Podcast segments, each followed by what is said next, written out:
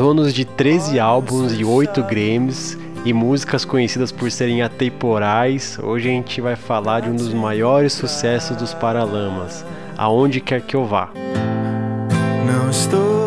Olá, eu sou Fábio Anjos, esse é o podcast Música for Dummies. A gente sabe que tem uma galera por aí que pensa que a paixão dos cães por seus donos é única e exclusivamente por causa de comida e pelos afagos ali que os doguinhos gostam de receber. Mas quem tem um cachorro sabe que essa relação vai muito além disso. Aonde quer que eu vá é a prova mais sincera desta relação. Lançado no álbum 2 em 2000, Aonde quer que eu vá é sobre o luto do Herbert pelo seu cachorro, um labrador que fez parte da família por longos anos e tinha morrido na época. Quem tem um doguinho sabe que passar por isso tem um baita significado e com Herbert não for diferente. Em nenhum lugar deixa clara a razão da morte dele, nem o nome do cachorro, que é uma pena. A gente podia até acabar o episódio aqui porque essa foi a real inspiração para a música. Mas calma lá. Um ano depois, em 2001, o Herbert e a sua esposa, que se chamava Lucy, sofreram um acidente de ultraleve e ela infelizmente faleceu e o Herbert ficou paraplégico. Ali nesse fatídico dia, o ultraleve que eles estavam usando era de última geração e eles tinham acabado de comprar. Além de que o Herbert tinha mais de 10 anos de experiência pilotando avião. Eles tinham saído do Rio de Janeiro para uma festa na casa do Dado Vila Lobos, o ex-guitarrista da Legião Urbana ali em Mangaratiba. Era aniversário da esposa do Dado. Falam que o Herbert tentou fazer uma manobra mais arriscada e que foi isso que ocasionou o acidente.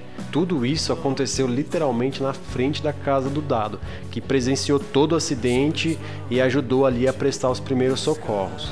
O acidente foi extremamente sério e o Herbert quase morreu. É, e depois que ele se recuperou fisicamente de toda essa situação, que óbvio foi extremamente traumática, ele fala em várias entrevistas que usa a música para canalizar toda essa dor que ele sente pela falta da esposa e que essa canção, Aonde Quer Que Eu Vá, salvou a vida dele após esse acidente. O Herbert deixa claro nessas entrevistas que ele não tem nenhuma lembrança efetiva do acidente, mas que a dor, óbvio, e o trauma não passaram. Ele afirma também que acabou utilizando depois de um tempo é, toda essa situação como uma oportunidade de aprender e crescer emocionalmente. Em vários shows do Paralamas, ele dedica várias músicas para a mulher e a mais famosa por conta disso é exatamente Aonde Quer Que Eu Vá. A letra da música é linda e deixa claro todo esse luto. A saudade que fica explícita dela não é novidade nenhuma. Quando a gente relaciona toda essa história e a gente vê a interpretação do Ebert, o novo significado fica notório na música. A letra é sensível e triste e foi ressignificada também pelos fãs da banda. Mas pra gente não fechar o episódio nesse clima tristão, tem uma curiosidade da música que é maravilhosa.